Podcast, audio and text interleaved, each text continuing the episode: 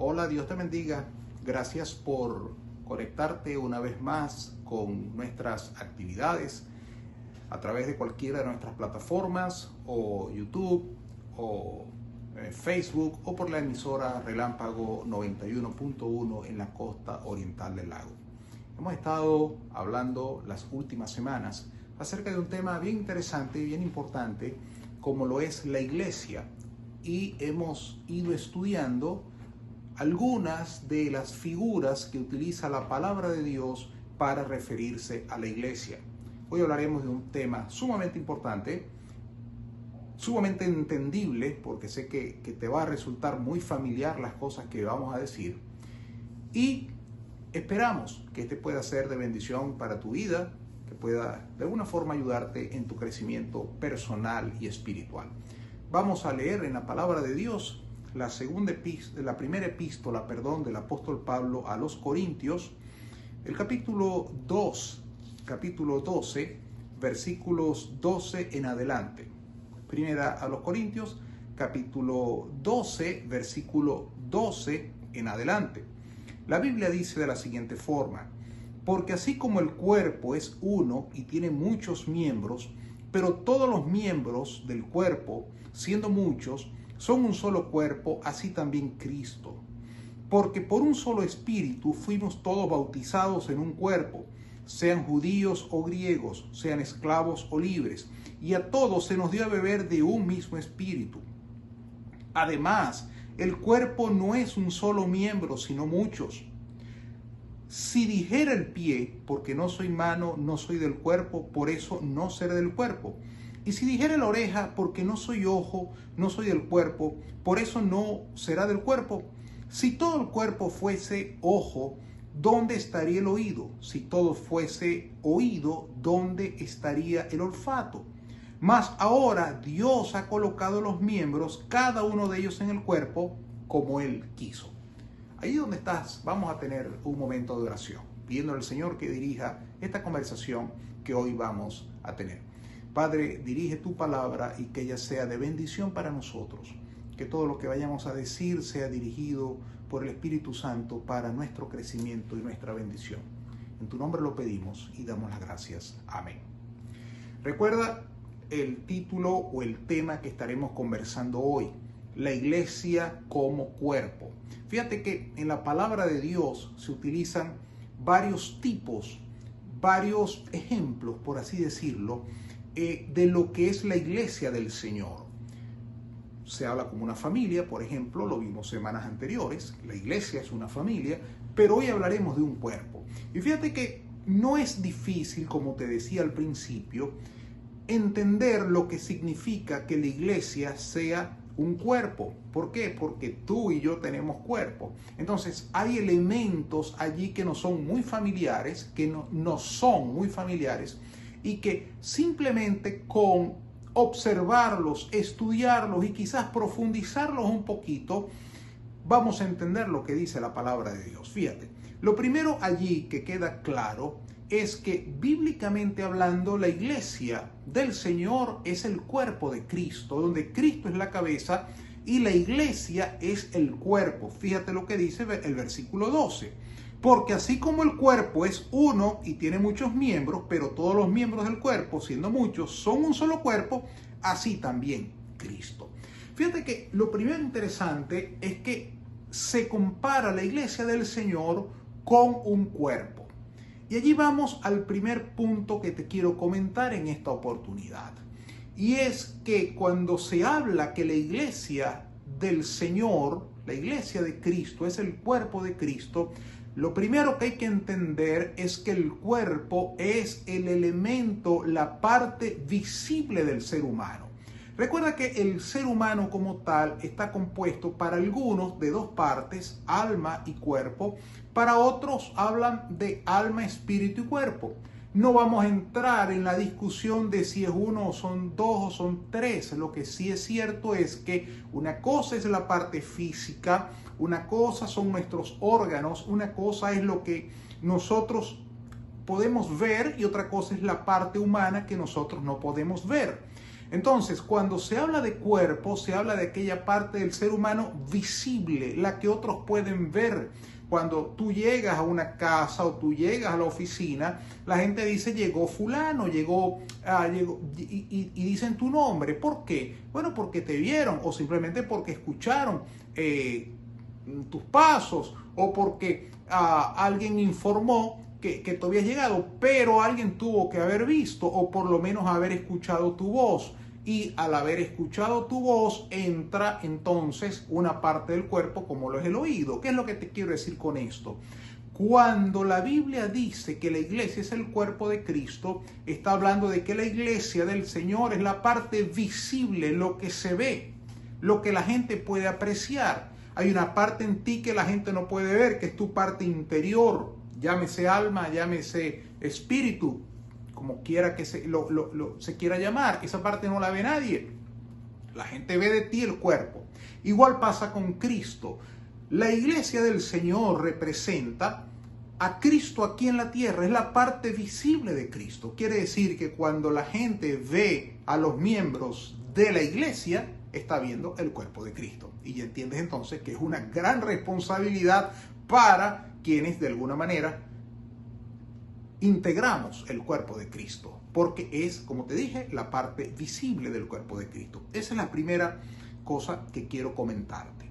El segundo aspecto importante que se menciona aquí, lo vemos en el versículo 13. Dice, porque por un solo espíritu fuimos todos bautizados en un cuerpo, sean judíos o griegos, sean esclavos o libres, y a todos se nos dio a beber de un mismo espíritu Fíjate que allí habla el apóstol de una doctrina bien importante y que ha generado diferencias dentro de la iglesia. Ha, generado puntos de vista eh, encontrados. No obstante, ahí hay una verdad clara. Se habla del bautismo del Espíritu Santo.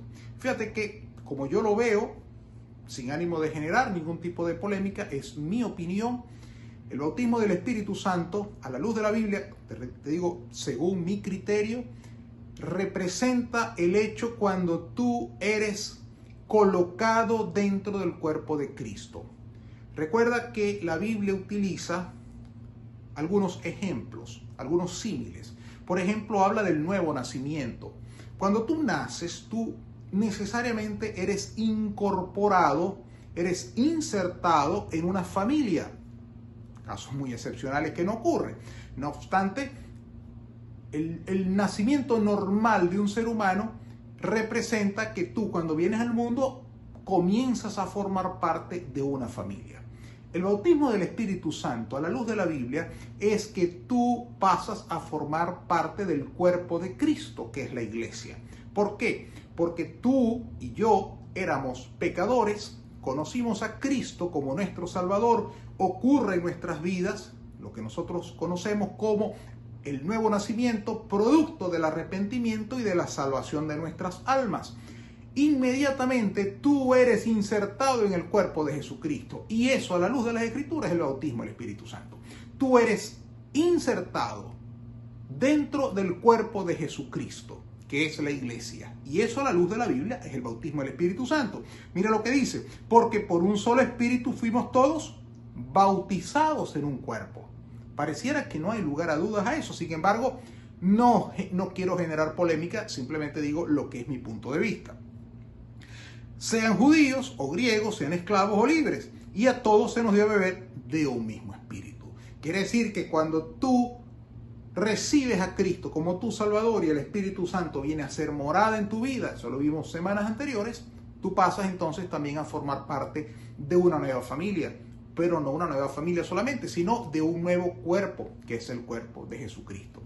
Ahora, vamos al otro punto importante de este pasaje, y es, ¿qué lugar vas a ocupar tú dentro de ese cuerpo? Ya te dije que tú vas a entrar a formar parte de un nuevo cuerpo. Ahora, si yo te pregunto, usando el símil, ¿qué vas tú a hacer o qué parte de ese cuerpo tú quisieras hacer? Bueno, algunos me dirán, bueno, yo quiero hacer el corazón, yo quisiera hacer los ojos, yo quisiera hacer el oído, yo quisiera hacer el cerebro, yo quisiera hacer las manos, yo quisiera hacer los pies, yo quisiera hacer las piernas, yo quisiera hacer cualquier parte del cuerpo, porque es el símil que utiliza la palabra de Dios. Fíjate que en el pasaje que te leí, el apóstol Pablo utiliza... Eh, constantemente eh, las distintas partes del cuerpo humano. Una forma particular de escribir el apóstol Pablo para hacer entendible a la iglesia la idea que él quería darte. Ahora, ¿qué lugar vas a ocupar tú en ese cuerpo? Bueno, allí ocurre algo importante a la luz de la Biblia y es que no es tu decisión. Dios te va a colocar o te coloca en el lugar que Él estimó colocarte, como Él quiso, dice la palabra de Dios. O sea, como Dios pensó que así debía hacerse, así lo hizo Dios. Dios te colocó en la parte del cuerpo o te dio la función de un órgano que Él consideraba que Él debía darte. Lo importante es que tú sepas cuál es tu función dentro del cuerpo de Cristo. Ahora bien, fíjate esta idea bíblica que a mí me encanta. Mira lo que dice. Antes bien, los miembros del cuerpo que parecen más débiles son los más necesarios. Y aquellos del cuerpo que nos parecen menos dignos, a estos vestimos más dignamente. Y los que en nosotros son menos decorosos, se tratan con más decoro.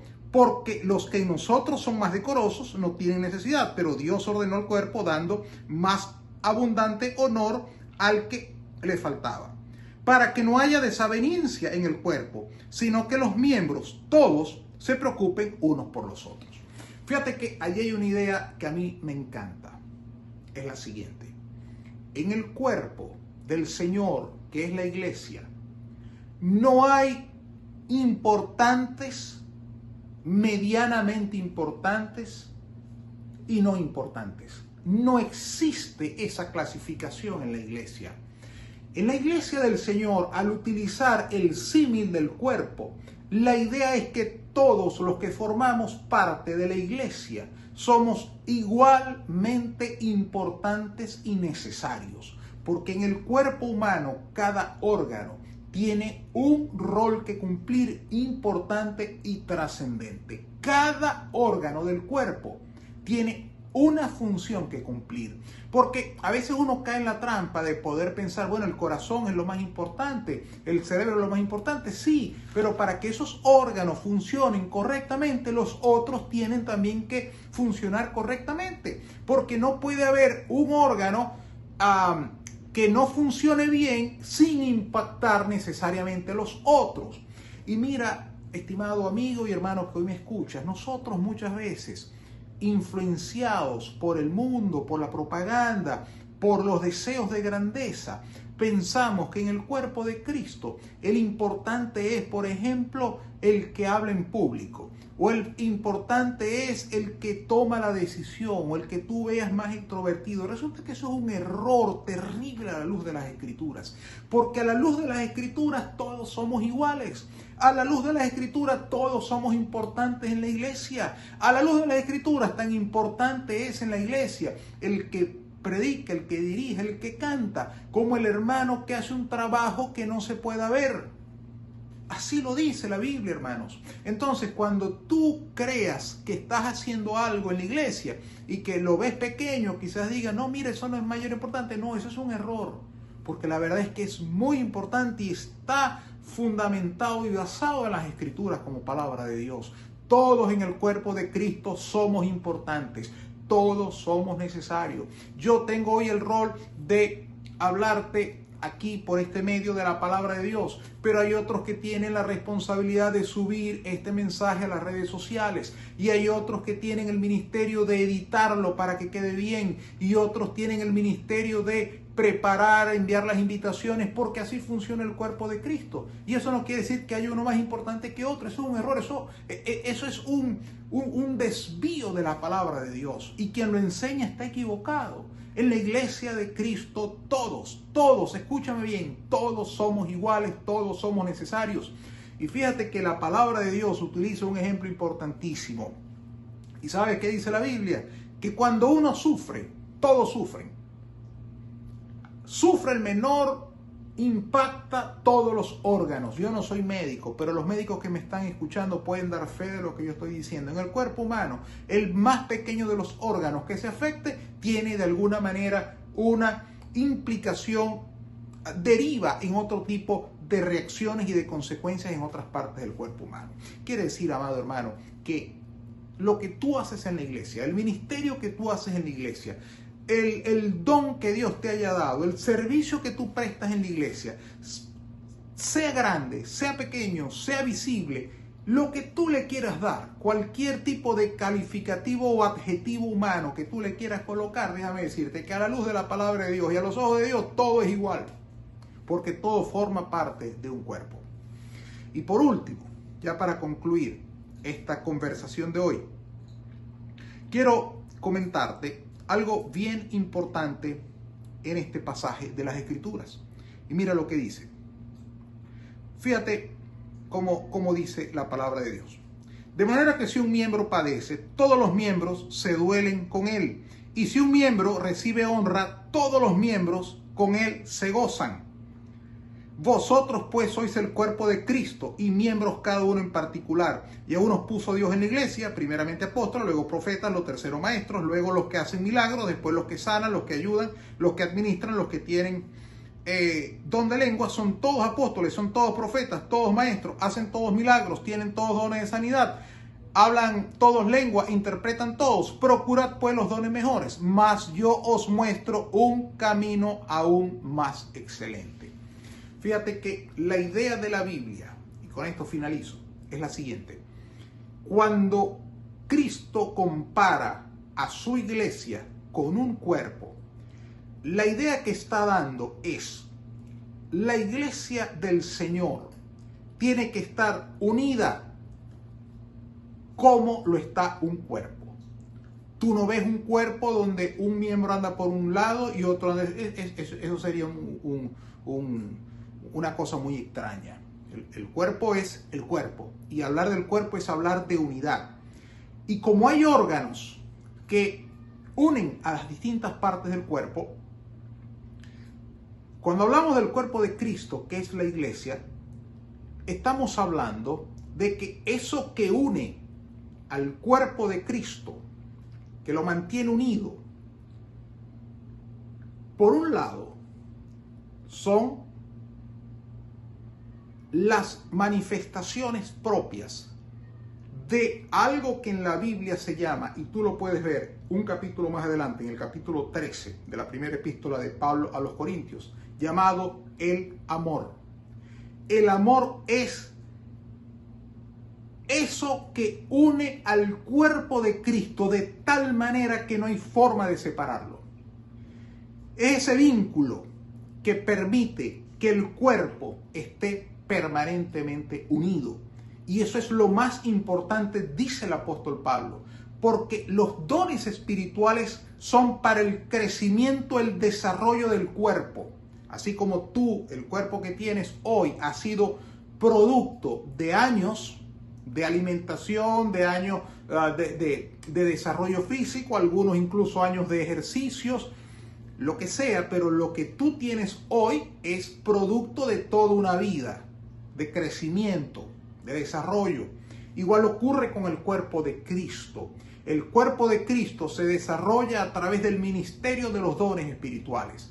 Pero quien mantiene unido, quien mantiene ensamblado, por así decirlo, quien mantiene perfectamente amalgamado a los miembros en el cuerpo de Cristo, es en primer lugar el Espíritu Santo que nos unió a través del bautismo porque nos insertó en el cuerpo de Cristo, pero quien mantiene junto ese cuerpo se llama el amor.